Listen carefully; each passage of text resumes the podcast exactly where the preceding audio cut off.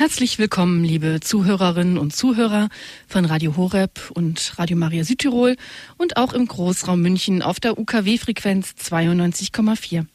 Mein Name ist Claudia Kundrun und ich begrüße Sie herzlich zu unserer Standpunktsendung. Heute mal etwas anders als gewohnt, denn wir berichten vom Radio Horeb Hörertreffen in Trier, das ganz pfingstlich unter dem Motto steht Feuer im Heiligen Geist. Die Radio Horeb Hörertreffen sind immer wieder eine Möglichkeit, Radio Horeb und die Mitarbeiter näher kennenzulernen, gemeinsam Gottesdienst zu feiern, in heiliger Messe, Angelus und Lobpreis. Dieses Hörertreffen stand in der Zusammenarbeit mit der katholischen charismatischen Erneuerung im Bistum Trier. Der Veranstaltungsort ist die ehemalige Reichsabteikirche St. Maximin. Nun ist Trier nicht für jeden unserer Hörer gerade leicht zu erreichen, und doch haben eben auch Sie sicherlich Interesse, wenn auch am Radio, eben doch mit beim Hörertreffen dabei gewesen zu sein.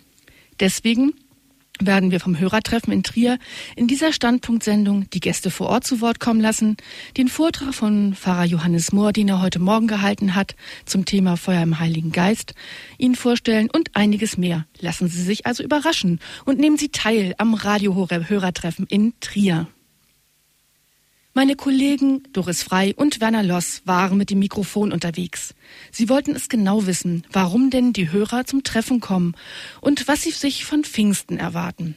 Wie groß und unterschiedlich die Hörergemeinschaft von Radio Horeb ist, das spiegelte sich wieder in diesem kleinen Potpourri. Jetzt, Sie sind zum Pfingsttreffen gekommen, der C, aber auch zum Hörertreffen von Radio Horeb. Was hat Sie bewogen, hierher zu kommen? Ach, mal äh, Horeb ein bisschen hautnah kennenzulernen, nicht wahr? Und vielleicht äh, diesen oder jenen äh, Sprecher mal ins Angesicht zu schauen, nicht? ja. Schön. Und was erwarten Sie sich von diesem Treffen, aber auch vom Pfingstfest? Vom Pfingstfest? Ja, eine, dass ich ein bisschen äh, mich erneuere, Oh, ich müsste viel mehr tun. Aber dann wünschen wir auf jeden Fall heute einen ganz gesegneten Tag. Ja, ja, das erhoffe ich mir auch wie sich jeder in seinem Beruf weiterbilden möchte oder wenn er weiterkommen möchte, so muss sich jeder einer, der den Glauben leben will, er muss sich weiterbilden und muss an so Seminaren oder Gebetstreffen oder wie heute in Trier an solchen Treffen teilnehmen. Ja, ich freue mich einfach auch andere Hörer von Radio Horeb kennenzulernen und einfach auch die Mitarbeiter, weil ich schon lange Radio Horeb höre und manche auch kennen von Hochaltingen, dem Exerzitienhaus im Schwäbischen.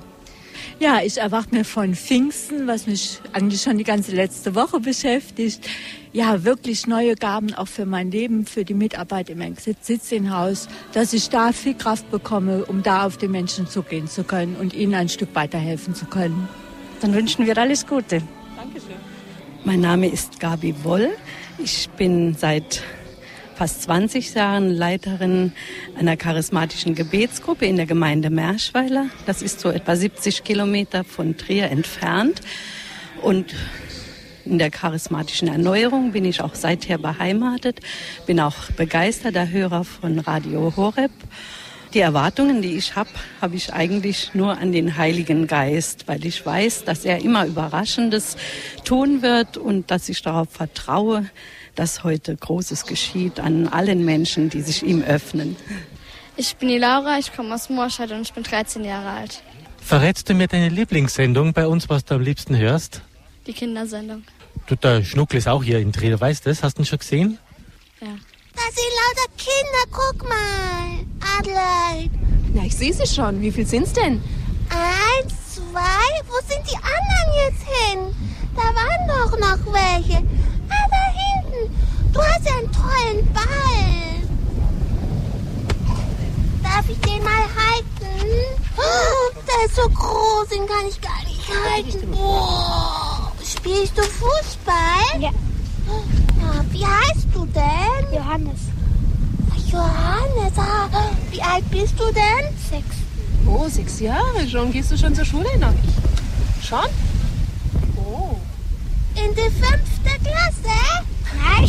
Schnuckel, mit sechs Jahren geht man in die erste Klasse. Verstehst du? Und die anderen Kinder, wie heißen die? Ich heiße Katharina und bin fünf Jahre alt. Ich heiße Rafa und bin drei Jahre alt. Und der ganz Kleine?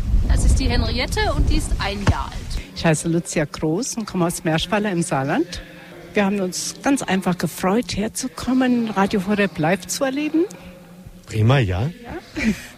Und weil es uns immer so erfüllt, dieses Radio gibt, begleitet uns so jeden Tag durch unser Leben. Und da wollte man die Mitarbeiter kennenlernen und auch den Lobpreis erleben und auch den Vortrag und Pfingsten mit Radio Horeb. Das ist einfach schön.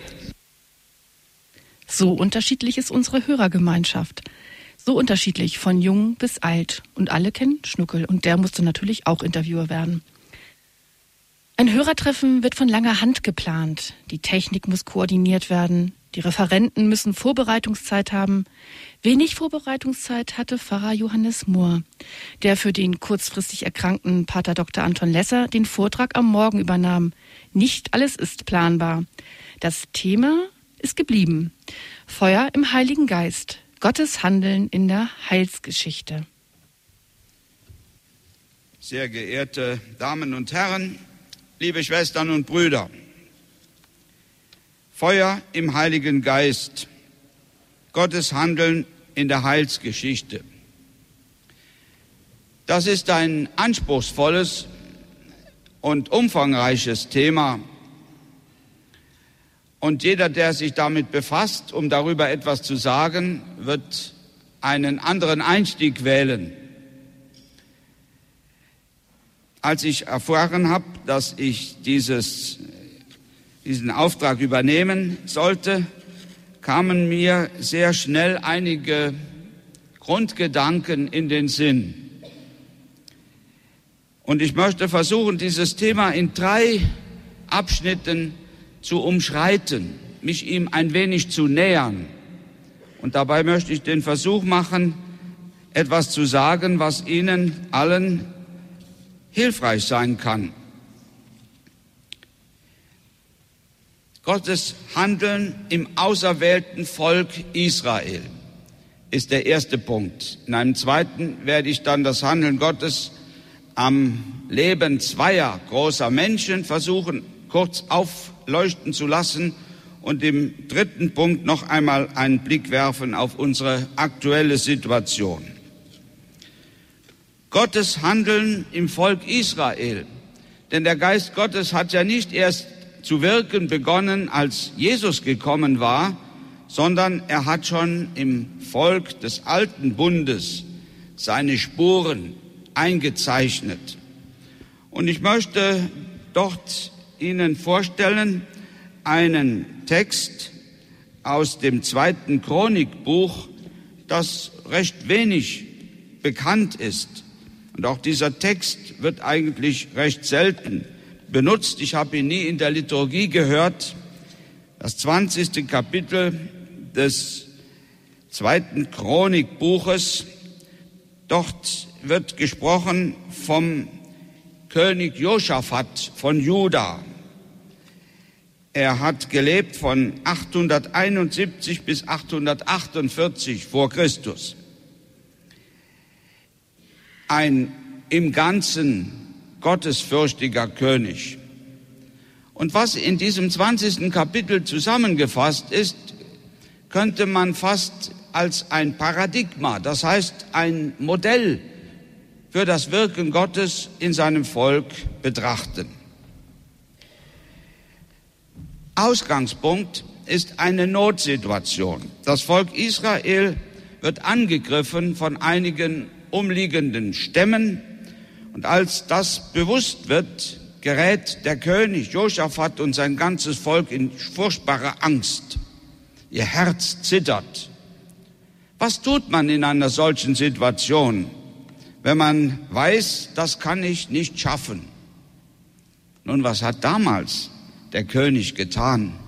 Er ging zum Tempel und betete.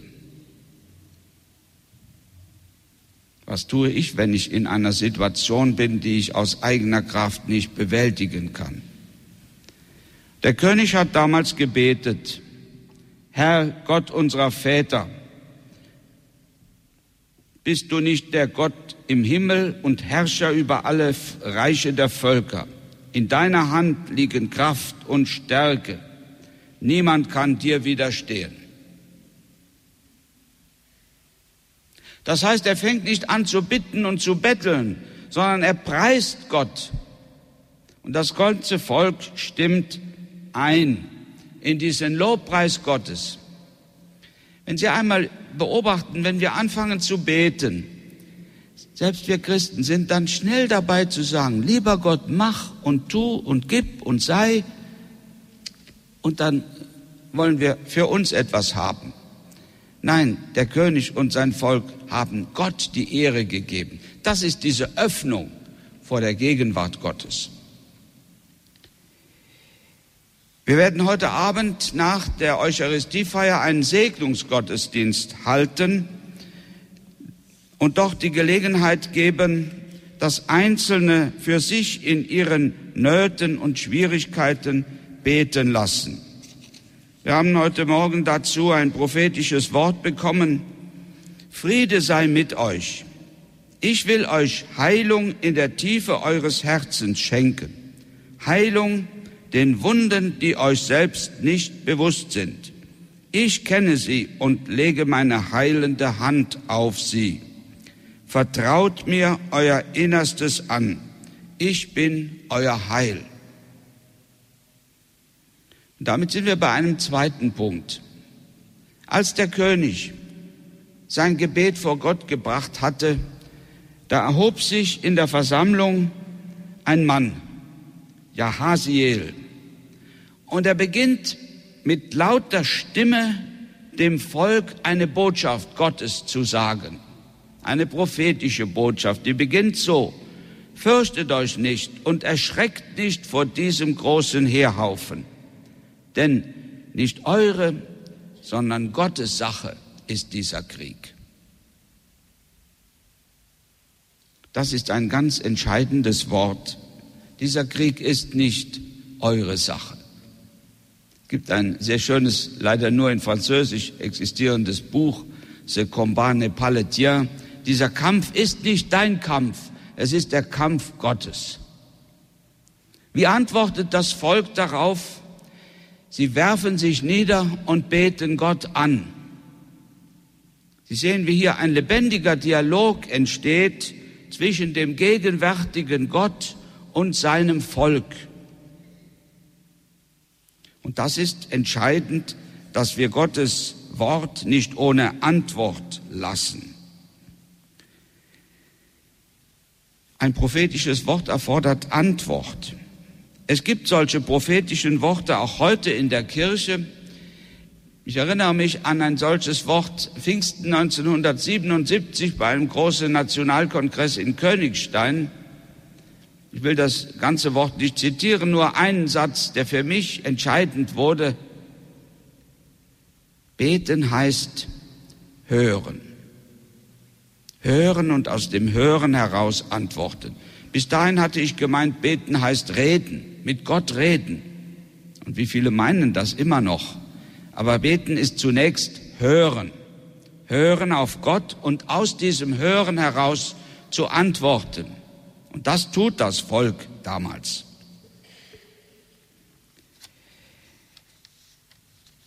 Und was geschieht?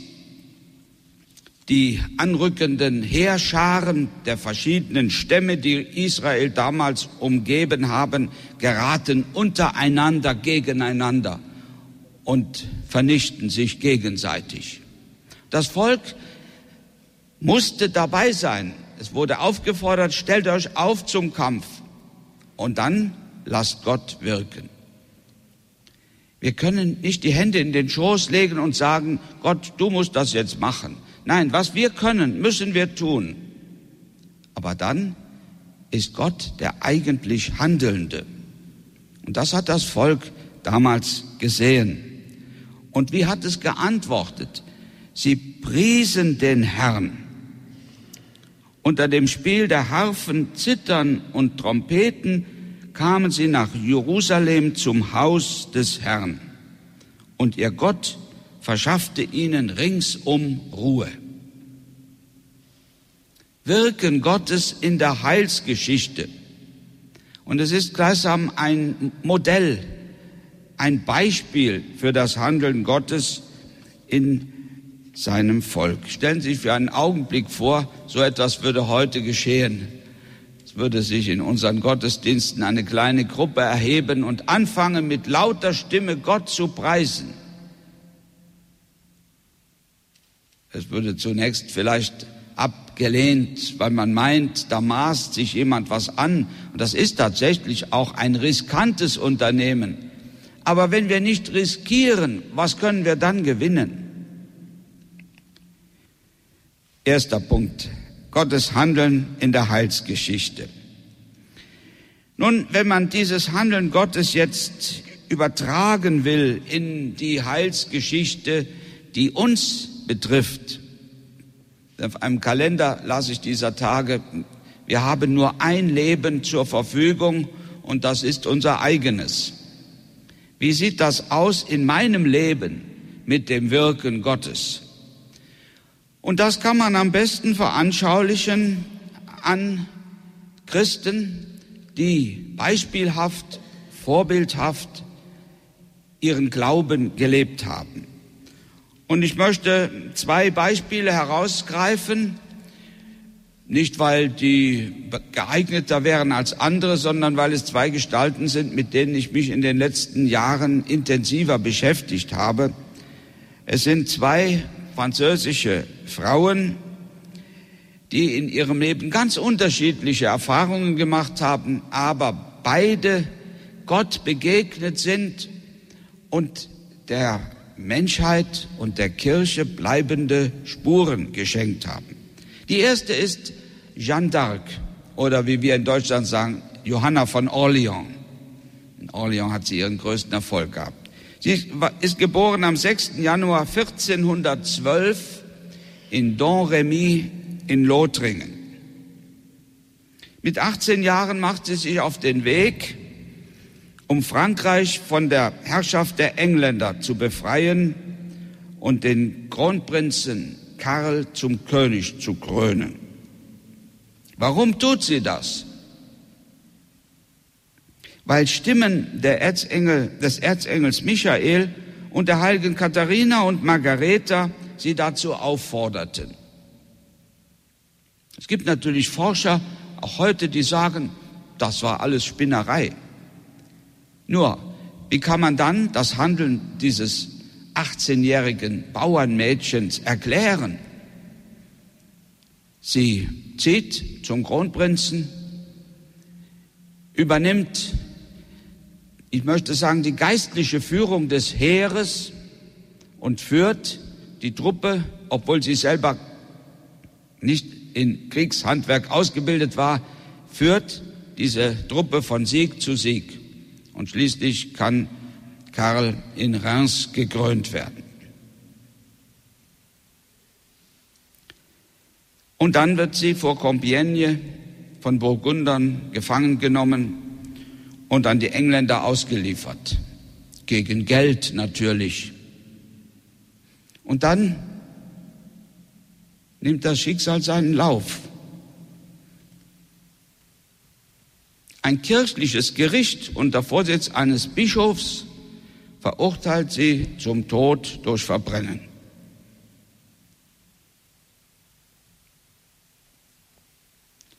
Wer sich hineinbegibt in den Willen Gottes, der muss damit rechnen, dass er sich nicht nur die Finger verbrennt, sondern vielleicht noch etwas mehr. Wir haben jetzt nicht die Zeit, das Leben dieser jungen Johanna darzustellen. Es lohnt sich, sie näher zu studieren. Die Vernehmungsprotokolle des Prozesses der Verurteilung in Rouen sind erhalten und man kann daraus ihr Leben rekonstruieren. Etwa 20 Jahre nach ihrem Tod, ihrer Verbrennung in Rouen, hat dann ein Wiedergutmachungsprozess stattgefunden, in dem sie freigesprochen wurde. Denn die Fehler, die man ihr nachweisen wollte, waren nichts anderes als Ausgeburten der Eifersucht und des Hasses ein Schauprozess. Und diesem kirchlichen Prozess ist sie dann rehabilitiert worden und 1920 heilig gesprochen worden. Eine Zeit, die für Frankreich sehr schwer war. Wenn man die Geschichte ein bisschen kennt, Anfang des 20. Jahrhunderts sind in Frankreich die Klöster verstaatlicht und die Ordensleute vertrieben worden. In dieser Zeit brauchte man eine Ermutigung. Und da ist diese Johanna als Beispiel vor Augen gestellt worden. Das Drama des menschlichen Lebens, das den geistlichen Kampf annimmt, wird hier wie, einem, wie in einem Brennspiegel zusammengefasst. Gottes Handeln in der Heilsgeschichte. Ein zweites Beispiel ist aus unserer moderneren Zeit genommen, auch eine junge Französin, Elisabeth von Dijon, 1880 geboren, 1906 gestorben. Sie stammt aus einem Militärhaushalt, Militärfamilie. Ihr Vater war Hauptmann, Vorfahren der Familie waren zum Teil arme Bauern, zum Teil auch Militärangehörige, also in einem ganz ungewöhnlichen Haushalt ist sie aufgewachsen, aber tiefgläubige Eltern, die sie an den Glauben heranführen. Mit 26 sie ist dann im Ende ihres Lebens eingetreten in den Karmel von Dijon und ist mit 26 Jahren gestorben an einer damals unheilbaren oder unbehandelbaren Krankheit, der Addison-Krankheit. Und die, diese 26-jährige junge Frau hat uns ein Erbe hinterlassen, das noch lange nicht ausgeschöpft ist. Ich möchte einmal einige Texte von ihr vorlesen. Drei Punkte möchte ich herausgreifen. Sie schreibt, hat viele Briefe geschrieben, auch aus dem Karmel heraus, weil man auch im Karmel für die Welt mitverantwortlich bleibt. Und sie hat an eine Freundin geschrieben, die ein wenig nervlich angeschlagen war. Ich lese mal einige Sätze. Ja, meine Liebe, ich bete für dich und bewahre dich in meiner Seele ganz nahe beim lieben Gott, in diesem kleinen, verborgenen Heiligtum, wo ich ihn zu jeder Tages- und Nachtzeit finde. Ich bin niemals allein. Mein Christus ist immer da und betet in mir und ich bete in ihm. Du machst mich traurig, meine kleine Framboise. Sie hieß Françoise, in einem Wortspiel hat sie das etwas verändert. Framboise heißt äh, Himbeere. Ich bin traurig. Ich sehe wohl, dass du unglücklich bist. Aber das ist dein eigener Fehler. Das kann ich dir versichern. Sei beruhigt. Ich halte dich noch nicht für übergeschnappt aber für nervös und überreizt. Und wenn du so bist, leiden auch die anderen darunter. Ach, könnte ich dich doch das Geheimnis des Glücks lehren. So wie der liebe Gott es mich gelehrt hat. Du sagst, ich hätte weder Sorge noch Leid. Es ist wahr, dass ich sehr glücklich bin. Aber du weißt es doch, wie man auch dann glücklich sein kann, wenn einen etwas verdrießt. Man, man muss immer auf den lieben Gott schauen. Am Anfang muss man sich anstrengen, wenn man spürt, dass man innerlich kocht. Doch langsam kommt man mit Geduld und mit dem lieben Gott ans Ziel. So wie ich musst du dir in deiner Seele eine kleine Zelle bauen. Denk daran, dass der liebe Gott dort ist und geh von Zeit zu Zeit hinein. Wenn du spürst, dass du die Nerven verlierst oder unglücklich bist, dann bring dich schnell dorthin in Sicherheit und vertraue alles deinem Meister an. Ach, Würdest du ihn ein wenig kennen, so wäre das Gebet für dich nicht mehr langweilig. Für mich ist es erholsam, eine Entspannung. Man kommt einfach zu dem, den man liebt. Man hält sich in seiner Nähe auf wie ein kleines Kind in den Armen seiner Mutter. Hier haben Sie eine zentrale Botschaft dieser kleinen Elisabeth. Denk daran, dass in deinem Innern eine Zelle existiert, in der der dreifaltige Gott wohnt. Ich möchte noch einen zweiten Punkt erwähnen. Sie hat als letzten Text einen Brief an ihre Priorin im Karmel hinterlassen. Diese Priorin scheint ein wenig ängstlich gewesen zu sein.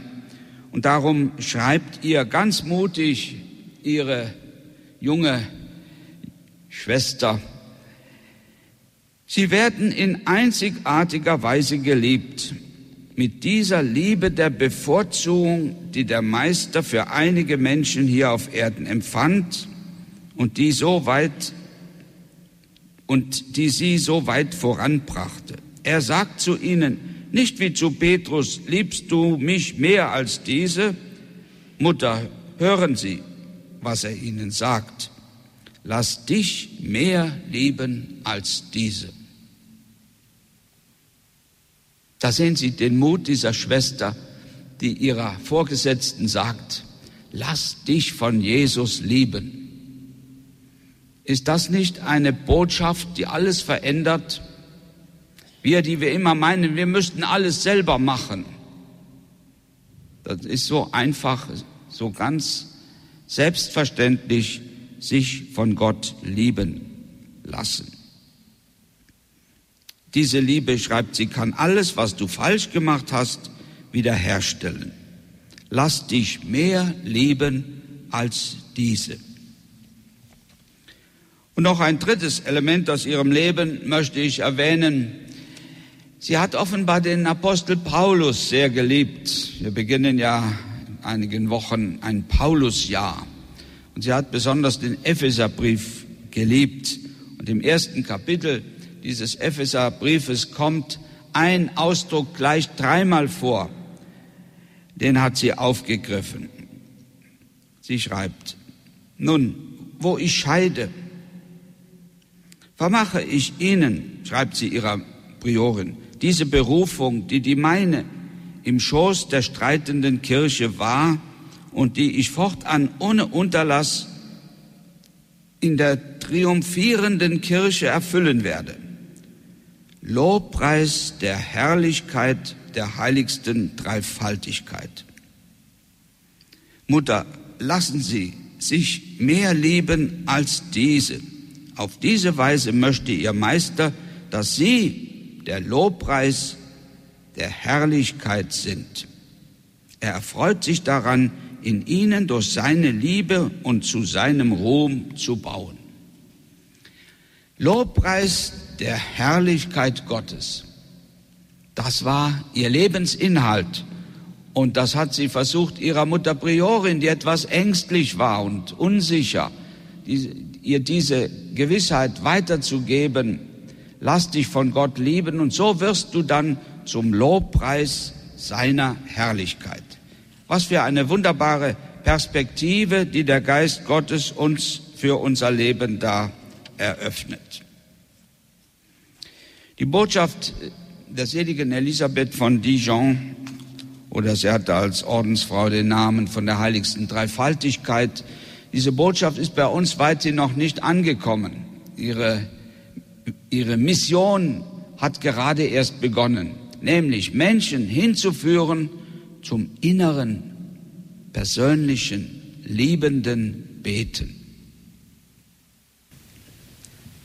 Liebe Schwestern und Brüder, wir haben einen Rückblick versucht in die Geschichte des alten Bundes und dann in die Geschichte der Kirche, ein Beispiel aus dem Mittelalter, ein Beispiel aus der Neuzeit. Das ließe sich natürlich ganz leicht weiter anreichern. Wir wollen jetzt versuchen, in einem dritten und letzten Punkt dieses Handeln Gottes heute ein wenig zu betrachten. Feuer im Heiligen Geist heißt nicht, dass alles wunderbar glatt verläuft, wie im Flug und ohne Widerstände. Wir meinen das immer wieder, es müsse alles so leicht gehen, denn weil wir doch gläubig sind, da muss Gott doch alles aus dem Weg räumen. Ich staune manchmal selber darüber, wie leicht ich vergesse, dass wir unter dem Kreuz stehen. Diesem Raum, der in der Woche als Tonhalle genutzt wird, hängt bleibend ein Kreuz. Denn es war ja einmal die Klosterkirche einer großen Reichsabtei. Alles, was in unserem Leben geschieht, steht unter dem Gesetz des Kreuzes. Und das Leben Jesu war kein Spaziergang, kein Durchmarsch ohne Schwierigkeiten und Hindernisse, ganz im Gegenteil. Und er hat bewusst diese, diese Umstände, diese Widerstände, diese Schwierigkeiten angenommen. Wir neigen ja leicht dazu, zu klagen, zu jammern, zu meckern, zu maulen. Das können wir am besten. Das braucht man auch gar nicht zu lernen, kann man von Natur aus. Aber damit entfernen wir uns von der christlichen Mitte. Feuer im Heiligen Geist und Handeln nach dem Willen Gottes schließt Schwierigkeiten ein. Und wer von Ihnen ein klein wenig Erfahrung hat, etwa auch mit Veranstaltungen wie diesen, der weiß, dass vor solchen Veranstaltungen die Schwierigkeit sich auftürmen. Wir haben das auch an diesem Pfingstfest erlebt. Sie sehen zum Teil ja das Ergebnis. Da sind Kräfte am Werk, die wir auch leicht beiseite schieben oder aus unserem Bewusstsein hinausdrängen wollen. Aber es ist so, dass der Geist Gottes heute auch auf den Widersacher trifft, der sich bisweilen nach außen hin als stärker erweist. Aber wir müssen einerseits die Mächte des Bösen zur Kenntnis nehmen als Realität, aber wir müssen ebenso und noch viel mehr wissen, dass dieser Widersacher Gottes besiegt ist. Deshalb brauchen wir im Grunde vor ihm keine Angst zu haben. Deshalb haben prophetische Worte immer auch den Satz, fürchtet euch nicht. Es ist manchmal zum Fürchten, zum Heulen, zum Jammern. Aber als Christen wissen wir, dass wir auf der Seite der Sieger stehen dass Jesus, der Herr, gesiegt hat. Aber wir müssen also realistisch sehen, Leben in der Kraft des Heiligen Geistes heißt nicht, ohne Schwierigkeiten zu leben. Wenn wir das einkalkulieren, denke ich, ist es leichter zu ertragen. Dann sind die Überraschungen nicht mehr so schmerzlich und nicht mehr so umwerfend. Ein zweiter Gedanke zu dieser Situation, in der wir modernen Christen leben. Gott erwählt die Schwachen und Kleinen. So war es beim Volk Juda unter König Josaphat. Das Volk hat sofort gesehen, diese Situation können wir alleine nicht meistern das schaffen wir nicht. Und Johanna von Orleans hat gesehen, die Übermacht der Engländer, die mit den Burgundern verbündet waren, das schaffe ich nicht. Und vor ihren Entscheidungen hat sie immer ihre Heiligen um Rat gefragt. Übrigens ist sie so oft sie nur konnte zur Beichte gegangen und hat ihre Soldaten auch dazu ermutigt. Und diese rauen Kriegsgesellen waren darüber nicht immer erfreut. Aber vor einer Schlacht hat sie sie zum Beichten geschickt. Und dann haben sie gemeinsam Eucharistie gefeiert. Weil sie wusste, da, da ist die Quelle der Kraft. Nicht unsere Tüchtigkeit, unsere guten Schwerter und unsere soliden Schilde können uns helfen, sondern Gott. Sie selber hat zwar ein Schwert gehabt, aber nie damit gekämpft, nie einen Menschen getötet. Sie trug eine Fahne mit dem Lamm Gottes. Und das hat erinnert an das Lamm, das geschlachtet wurde. Das ist die Kraft. Nicht der Löwe, sondern das Lamm, das sich hingibt. Die Schwachen, die Kleinen. Und so hat auch Elisabeth von Dijon ihre Erfahrungen gemacht. Zuletzt konnte sie nichts mehr essen. Sie ist praktisch verhungert. Und die Schmerzen waren so, dass sie manchmal nicht zum Aushalten waren. Es mag manche trösten, die auch heute unter großen Schmerzen leiden. Und gerade in dieser Situation der Schwachheit, der Ohnmacht, des Ausgeliefertseins, da konnte Gott wirken und hat ihr Gedanken geschenkt und Einsichten gegeben und Visionen, keine großen Visionen, aber Ausblicke in die Zukunft unseres geistlichen Lebens, die für uns heute wunderbare Hilfen sind. Gott erwählt die Kleinen und Schwachen. Und was er manchmal daraus machen kann, ist einfach wunderbar. Und damit Sie nicht meinen, in der Kirche sei heute alles so müde und matt, manches ist leider in unseren Pfarrgemeinden sehr reduziert, sehr gemäßigt, aber es gibt auch heute in der Kirche Aufbrüche. Man muss nur wissen, die kann man nicht machen, nicht befehlen, nicht konstruieren, nicht herbeiziehen, sondern sie sind Geschenke. Ich erlebe zurzeit einen solchen Aufbruch in Speyer und habe eben gerade gesehen, dass zwei von diesem Aufbruch da sind. Ich weiß nicht, ob der Patrick ein paar Worte dazu sagen will.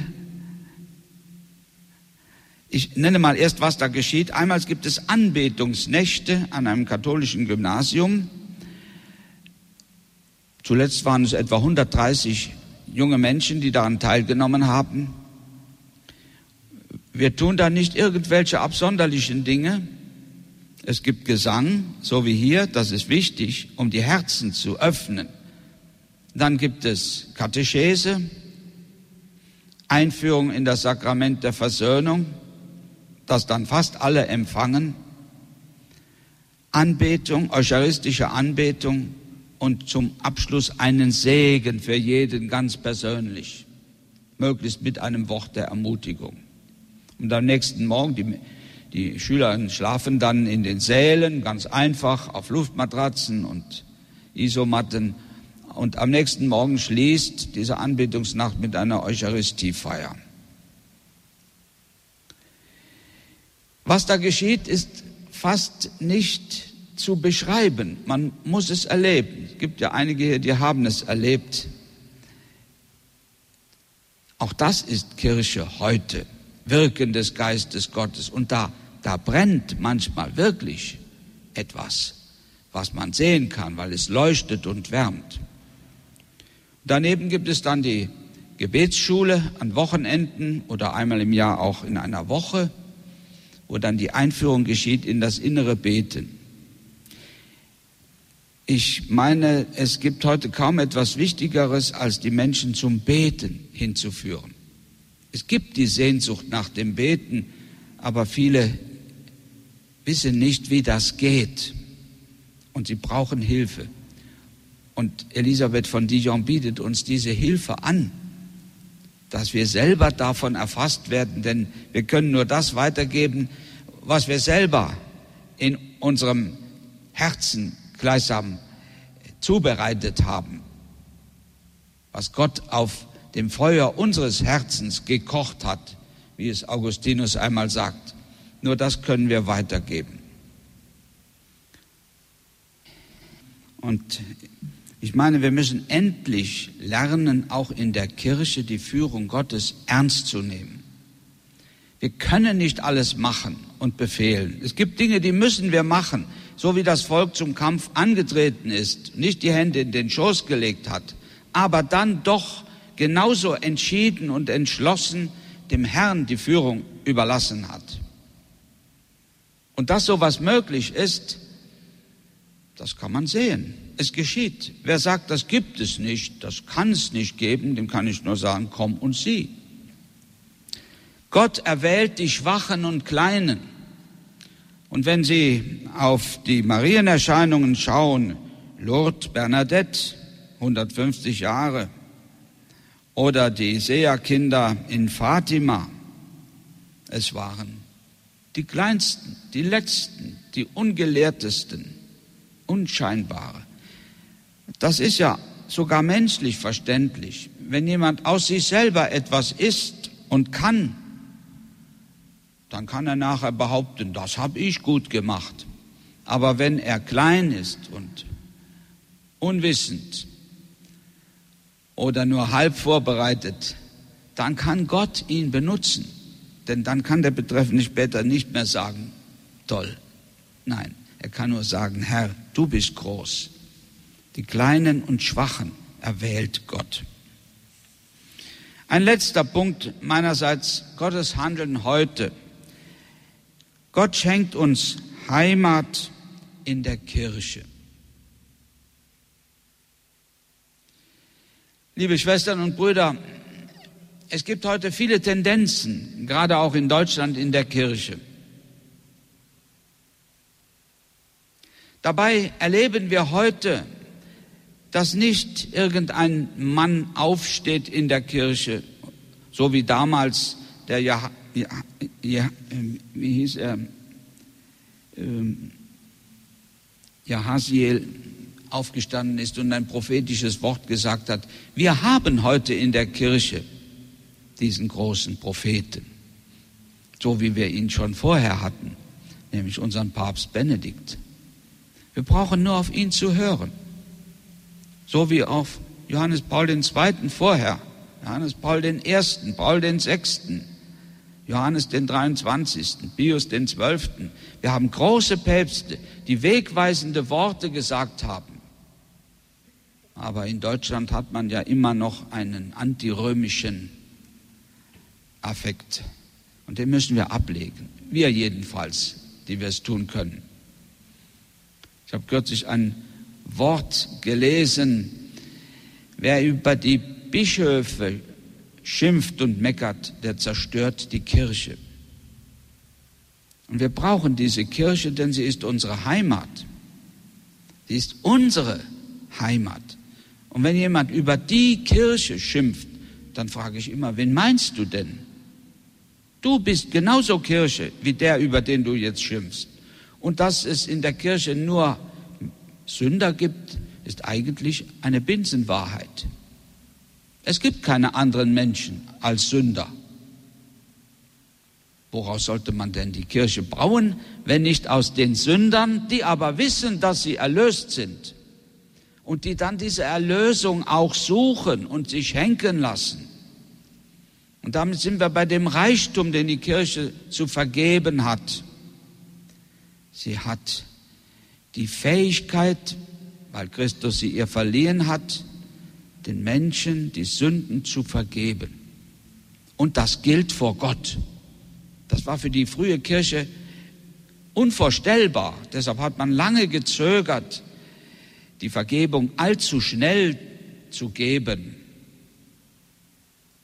Wir haben heute die Möglichkeit, und dieses Sakrament der Versöhnung ist fast vergessen. Ich meine, das ist eine mittlere Katastrophe für die Betroffenen, weil wir dann die Lasten mitschleppen müssen. Denn wenn man sie unter den Teppich kehrt, dann stolpert man drüber. Wir werden in der Eucharistiefeier auf diesen Punkt noch einmal zurückkommen, weil gerade heute im Evangelium diese Übertragung der Vollmacht im Evangelium verkündet wird. Und dann haben wir in der Kirche auch dieses Sakrament der, des neuen Lebens, so möchte ich es einmal nennen. Wir haben in den Anbetungsnächten in Speyer bisher schon vier oder fünf Taufen gehabt und einige stehen noch an, Wiedereintritte in die Kirche. Und Priester, die dabei sind, sagen, ich habe nie solche Bekehrungen erlebt wie dort. Das geschieht in der Kirche, in den Sakramenten. Da handelt Gott. Auch das Sakrament der Krankensalbung. In wirklich ernsten Krankheiten. Man sollte nicht zögern, darum zu bitten. Es werden auch heute einige Priester da sein, die das Öl bei sich haben. Ich habe meins zum Beispiel, und dann kann das auch äh, verwendet werden. Dass wir diese Sakramente der Kirche wieder neu entdecken und nutzen. Wenn jemand vor einer Operation steht, sollte er sich dieses Sakrament schenken lassen. Und es gibt Beispiele genug, wo Menschen dann gesagt haben, ich habe da meine Angst verloren. Ich bin mit mehr Ruhe und Gelassenheit in die Operation gegangen. Und es haben Menschen auch Heilung erlebt. Ich kann nur einladen, sich diese Sakramente zu, zu eigen zu machen und sie in der Kirche zu empfangen.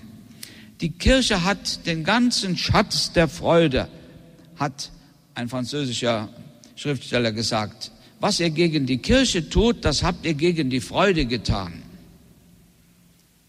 Und diese Freude wird ausgespendet in den Sakramenten. Und eine besondere Befähigung oder Befreiung, die die Kirche uns anbieten kann, ist der Lobpreis. Liebe Schwestern und Brüder, wenn es uns gelingt, diesen Not, diesen Lobpreis in der Kirche wieder zu implantieren, wie man heute sagt, denn wer lobt, hört auf zu klagen. Wenn es uns gelingt, diesen Lobpreis wieder in der Kirche heimisch zu machen, dann beginnt ein Stück Heilung, beginnt ein neuer Abschnitt. Und ich darf von mir aus sagen, ich bin sehr dankbar, dass das Radio Horeb diesen Lobpreis hineinträgt in viele Familien, in viele Krankenzimmer und Stuben zu Menschen, die nicht mehr hinausgehen können. Ich weiß von vielen, die wirklich davon leben. Und das ist ein Geschenk Gottes an uns in dieser unserer Zeit. Und ich möchte Sie alle bitten, auch diese, diese Unternehmung mitzutragen, im Gebet, aber auch durch ihre Gaben. Denn natürlich brauchen wir in der Kirche auch finanzielle Mittel. Liebe Schwestern und Brüder, Feuer im Heiligen Geist, das ist ein sehr vielfältiges Thema, wie ich anfangs sagte. Und ich habe versucht, einmal einige Gesichtspunkte ein wenig zu beleuchten, um Ihnen zu zeigen, dass dieser Geist Gottes auch heute in der Kirche lebendig am Werk ist. Und das alles erfüllt unser Herz mit Dankbarkeit und Freude. Sie haben eingeschaltet bei der Sendung Standpunkt heute vom Radio Horeb Hörertreffen in Trier. Sie hörten den Vortrag von Pfarrer Johannes Mohr zum Thema Feuer im Heiligen Geist. Wie sieht es denn nun aus in Trier? Einige meiner Kollegen sind vor Ort und auch sie haben ihre Erfahrung gemacht. Denn nicht nur sie lernen ja uns kennen, sondern auch wir haben die einmalige Chance, sie kennenzulernen. Sie, die sich immer wieder in unsere Sendung einbringen, anrufen, ihre Musikwünsche und sagen, eine der Balderschwanger Kolleginnen und Kollegen, die in Trier mit dabei ist, ist Doris Frei. Sie hat den Tag auch musikalisch mitgestaltet. Grüß dich, Doris. Was sind denn deine Eindrücke? Ja, hallo Claudia zuerst mal und liebe ja. Zuhörer. Wir sitzen hier vor der Reichsabbei-Kirche. Also wir sind noch im Freien, die Vögel zwitschern. Ein ganz komisches Ambiente für eine Zuschaltung zur Standpunktsendung. Mhm. äh, meine Eindrücke, es war ein rundum gelungenes Fest des Glaubens, würde ich einmal sagen. Es ist äh, war wahnsinnig faszinierend, einfach auch die vielen Menschen, die gekommen sind Und wie du gesagt hast, die Begegnung mit den Hörern, man erinnert sich an Hörer, die wirklich einen weiten Weg auf sich genommen haben, die zum Teil behindert waren, für die es wirklich Mühe war, hierher zu kommen und sie haben es trotzdem getan und das waren unheimlich schöne und tiefe Begegnungen. Das heißt, du hast auch relativ viele Hörer kennenlernen können. Ja, dadurch, dass wir mit dem Radio Horeb T-Shirt immer unterwegs mhm. waren, wurden wir natürlich auch angesprochen. Und weil wir hätten die Hörer ja nicht gekannt, die sind meistens nicht erkennbar. Das dürfte sich jetzt geändert haben. Jetzt müssten relativ viele Menschen mit einem Radio Horeb Hörer so einem T-Shirt herumlaufen, oder? Richtig, die sind weggegangen wie die warmen Semmeln. also kann man sagen, im Großen und Ganzen es war eine sehr pfingstliche Stimmung es war eine sehr pfingstliche Stimmung, es war wirklich spürbar. Dieser Gottesdienstraum, diese Reichsabteikirche ist ja eigentlich keine Kirche mehr, sondern eine Turnhalle. Mhm. Das war der erste Anblick ein wenig befremdlich, seine richtig alte Abteikirche, wo an der Seite Sprossenwände sind und Basketballkörbe. Äh, Aber es war heute sehr beeindruckend, wie diese Kirche wieder in ihre ursprüngliche sozusagen Funktion zurückgeführt wurde und mhm. die Stimmung, die war einfach sehr gut. Ihr wart ja nicht alleine vor Ort. Ihr, wir haben ja die Kooperation gemacht mit der charismatischen Erneuerung Trier. Die Zusammenarbeit dort, das ging Hand in Hand. Das war ein gemeinsames Treffen, oder? Das war sehr schön. Das ist so eine Erfahrung mit Leuten, die man eigentlich vorher nicht gekannt hat, nicht gesehen hat, äh, die mit uns Musik gemacht haben oder wir mit ihnen, wie man es nimmt.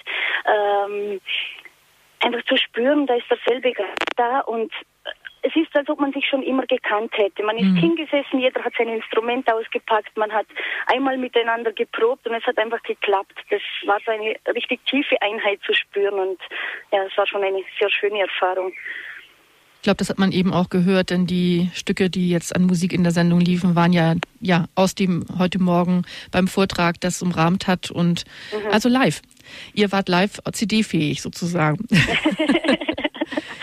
ja, das, es geht für euch aber sicherlich ja noch weiter. Für uns geht es jetzt weiter. Wir sind schon fest am Aufräumen. Diese ganze Halle muss natürlich aufgeräumt werden. Die Kollegen, während wir entspannen bei der Standpunktsendung, schuften die drinnen. Und ja, für uns geht es in dem Sinn noch weiter, dass wir wirklich jetzt den Abbau machen, alles noch einladen und dann hoffentlich noch Zeit haben, einen Happen zu essen. Das ist heute auch recht kurz gekommen, was ja nichts macht. Und ja, dann gemütlich noch zusammenzusitzen, das wäre schön dass alle die, die jetzt auch das für die Menschen, die mitfeiern konnten, geschaffen haben, auch noch ein bisschen pfingstlich miteinander feiern können. Ja, pfingstlich war es auf jeden Fall, mhm. den ganzen Tag. Das ist sehr schön. Ja, vielen Dank, Doris. Gerne. Erstmal für diese Einschätzung und für dein Dortsein und uns mitteilen, was du erlebt hast. Gerne. Alles Gute nach Balderschwang. Ja, alles Gute nach Trier. Radio Horeb ist Stundengebet, Lobpreis, Gottesdienst, Informationssendung, aber auch Kinderprogramm. Und einen der Horeb-Stars darf ich jetzt am Telefon begrüßen, nämlich Schnuckel. Hallo Schnuckel. Hallo, hörst du mich? Ja, ich höre dich, Schnuckel. Bist du die Claudia? Hm, ich bin die Claudia. Hm. Du kennst mich gar nicht? Doch, schon. Ja, da bin ich aber beruhigt. Ich dachte schon. Wie geht es dir denn da in Trier? Bist du da der einzige Hase? Ja, ganz alleine war ich. Aber viele Kinder waren da. Konnten die auch mit dir spielen? Ja, die haben mich rumgetragen und rumgehopst sind sie mit mir. Wir haben vorhin gehört, da war ein Kind mit einem großen Ball. Hast du Fußball gespielt heute? Der war so groß für mich, konnte gar nicht Fußball spielen. Der ist viel größer, der Ball, wie ich. Aha. Ist das nicht alles ganz fürchterlich anstrengend für so einen kleinen Hasen wie dich, Schnuckel? Nein, das hat mir Spaß gemacht. Das hat dir Spaß gemacht? Ja. So viele Leute kennenzulernen. Das kann ich mir vorstellen. Die wollten mich alle sehen, weißt du? Die wollten dich alle sehen. Was ja. hat die Adelheid dazu gesagt, dass sie dich immer nur sehen wollten? Auch nichts. Nö, war nicht traurig. Nein. Das ist ja beruhigend zu wissen. Bist auch nicht der Adelheid wieder weggehopst wie letztes Mal, ja?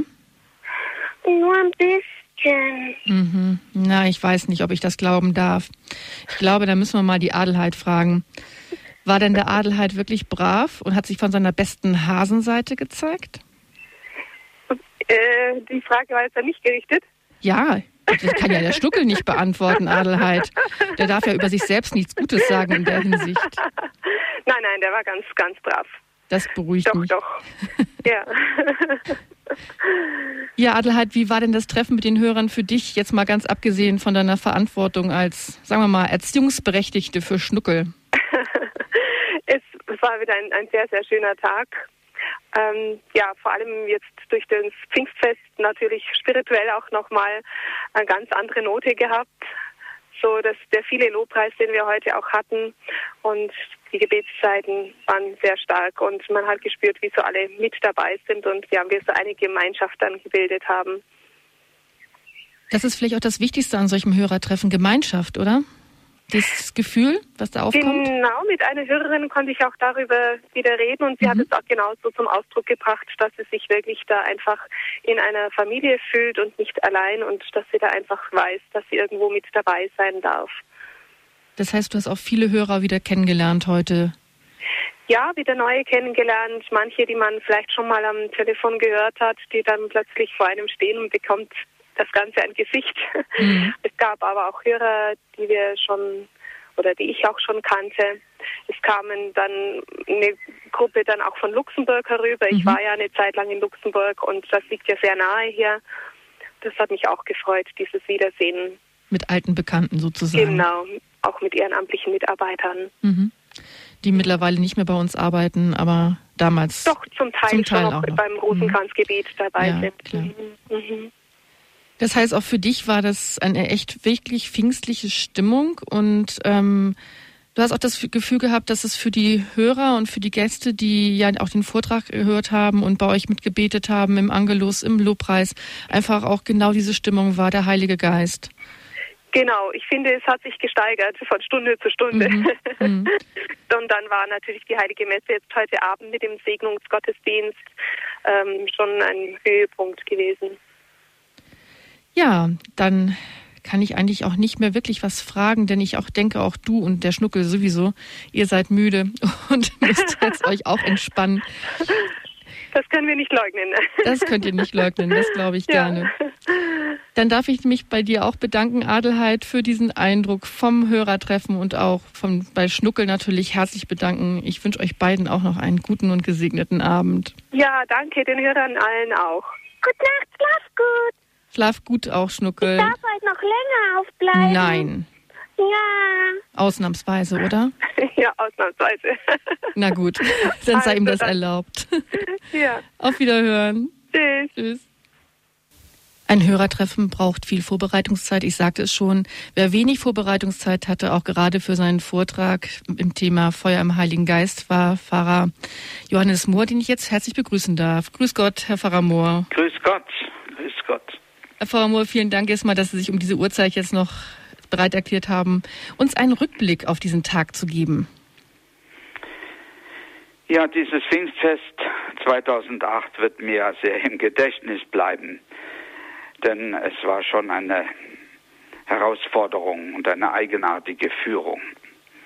Es tut mir leid um die beiden, die krank geworden sind. Und dadurch ergab sich einfach die Situation, wer konnte in die Bresche springen. Und für mich war das eine Erfahrung des Heiligen Geistes, denn aus eigener Kraft hätte ich das nicht gekonnt. Gut, ich habe einen gewissen Fundus von ähm, theologischem Wissen, gerade in diesen Fragen, weil ich seit Jahrzehnten in der charismatischen Erneuerung mich mit dem Wirken des Heiligen Geistes beschäftigt habe. Sonst hätte ich das auch nicht tun können. Aber trotzdem, es war für mich ein Zeichen, dass der Geist Gottes tatsächlich wirkt, wenn wir unsere schwachen Kräfte ihm zur Verfügung stellen. Dass er dann aus diesem, diesem unserem geringen Beitrag, unserer Armut, unserer Schwachheit etwas machen kann. Und weil das so ist, gibt es auch gar keinen Grund, für mich jedenfalls, mich da irgendwie äh, dessen äh, zu rühmen oder sowas ähnliches, sondern es ist tatsächlich ganz deutlich ein Wirken des Heiligen Geistes gewesen, der sich immer der Schwachen und Kleinen bedient. Und insofern ist für mich dieser Pfingsttag unvergesslich. Es gab dann im Vortrag einen Impuls, den ja auch jeder nachhören konnte. Ich habe unter den Zuschauern einen Mitarbeiter aus Speyer entdeckt, Mitarbeiter bei unseren dortigen Anbetungsnächten und Gebetsschulen. Einen ganz lieben Menschen. Und es kam mir der Gedanke, ihn anzusprechen, ganz spontan, ob er ein Zeugnis geben wolle. Und das hat er dann getan. Und er hat dann bezeugt, dass er vorher in einem inneren Bild gesehen hat, wie er aufgefordert wird, Zeugnis zu geben. Ein Mensch wird angesprochen und sagt, nein, ich kann das nicht. Aber er hat sich bereit erklärt. Das ist so ein Beispiel für die Führung des Heiligen Geistes, wo etwas offenkundig wird, was die beiden Beteiligten nicht wissen konnten. Aber der Geist Gottes ist gleichsam wie ein roter Faden durch dieses Pfingstfest verlaufen. Vom Lobpreis am Morgen, vom Morgenlob,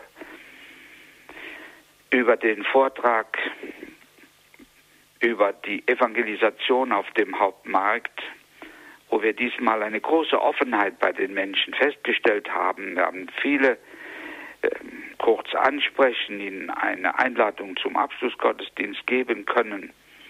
Viele haben mitgesungen, haben sich die Liedblätter geben lassen. Das ist eine Art und Weise, wie neue geistliche Lieder in die Gemeinden hineinkommen können. Und ich denke, das ist ein wichtiger Beitrag zur Erneuerung unserer Gemeinden, unserer Pfarrgemeinden, die ja in weiten Teilen ziemlich verknöchert sind. Darf man vielleicht so sagen, es gibt unterschiedliche Ausprägungen. Und wenn Menschen, dann waren auch viele Ausländer da, Belgier, Franzosen, Amerikaner, wenn die dann einen solchen Impuls mitnehmen, dann kann der Heilige Geist bei der nächsten Gelegenheit daraus etwas wachsen lassen. Diese Erfahrung machen wir immer wieder. Und dann schließlich der Abschlussgottesdienst, bei dem doch nach dem Zeugnis, die Zeugnissen, die wir gehört haben, vielen das Herz angerührt wurde. Auch meine priesterlichen Mitbrüder und zwei Diakone haben dann anschließend mitgewirkt bei den Segnungen Einzelner. Und diese Segnungen waren sehr tiefgreifend. Viele waren angerührt und waren offen für das, was der Geist Gottes in ihnen wirken wollte. Im Sakrament der Krankensalbung, einige auch noch im Sakrament der Versöhnung, das den Tag über immer wieder durchlaufend gespendet wurde. Und dann im gezielten, konkreten Gebet über Einzelne mit Handauflegung. Und soweit ich gesehen habe, ist niemand ohne Stärkung und ohne Trost nach Hause gegangen. Und dafür sind wir voller Dankbarkeit und voller Zuversicht und Vertrauen auch in die Zukunft, was den Weg unserer Kirche betrifft denn die liegt uns am Herzen, denn sie ist uns von Jesus ans Herz gelegt worden und sie ist ein Stück unseres Lebens und wir sind ein Stück des Herzens der Kirche. Und das erfüllt uns mit Dankbarkeit für die kommenden Monate des Jahreskreises, in die wir jetzt nach Pfingsten eintreten. Ja, vielen herzlichen Dank, Herr Faramur, für diesen Rückblick auf diesen Tag. Feuer im Heiligen Geist im wahrsten Sinne des Wortes. Ja. Am Ende der Sendung darf ich Sie nachher noch um Ihren priesterlichen Segen für uns bitten. Gerne. Ja, liebe Hörerinnen und Hörer, auch wir durften Sie kennenlernen und das ist ganz wichtig, denn wir sind eine Radiofamilie, eine Hörerfamilie. Das Hörertreffen ist für die Kollegen vor Ort nicht vorbei, wir haben es gehört. Es wird noch aufgeräumt, die Technik eingepackt und alle Erfahrungen werden notiert, damit das nächste Hörertreffen ein hoffentlich ähnlicher Erfolg sein wird. Wo es stattfinden wird, lassen Sie sich überraschen, vielleicht ja ganz in Ihrer Nähe. Das war unsere Sendung Standpunkt heute vom Radio Horeb Hörertreffen in Trier welches in Kooperation mit der katholischen charismatischen Erneuerung in der ehemaligen Reichsabteikirche in St. Maximin in Trier stattfand. Wenn Sie diese Sendung noch einmal hören möchten, dann können Sie bei unserem CD-Dienst eine CD bestellen. Unter der Telefonnummer 0700 75 25 75 20. Oder Sie besuchen unsere Homepage www.horeb.org und bestellen sich dort die CD oder laden diese Sendung als Podcast oder Audiodatei herunter. Ich kann mich bei Ihnen nur für Ihr Interesse bedanken, liebe Hörerinnen und Hörer, und dass Sie auch am Radio sozusagen ein wenig live beim Radio-Hörertreffen mit vor Ort waren in Trier. Ich wünsche Ihnen einen schönen Abend noch und darf jetzt an dieser Stelle Herrn Pfarrer Mohr um seinen priesterlichen Segen bitten. Der Herr sei mit euch. Und mit deinem Geiste. Der allmächtige und treue Gott, der uns seinen Heiligen Geist nicht nur versprochen, sondern auch gesandt hat und immer wieder neu sendet. Er beschenke jeden Einzelnen und jede Einzelne von ihnen mit der Kraft seiner Liebe, mit dem Feuer seiner Begeisterung und mit der Zuversicht, die von ihm ausgeht. Und so beschütze und behüte und segne sie alle, der allmächtige, treue Gott, der Vater, der Sohn und der Heilige Geist. Amen. Amen. Vielen herzlichen Dank. Damit darf ich mich von Ihnen verabschieden. Ihre Claudia Kundrun.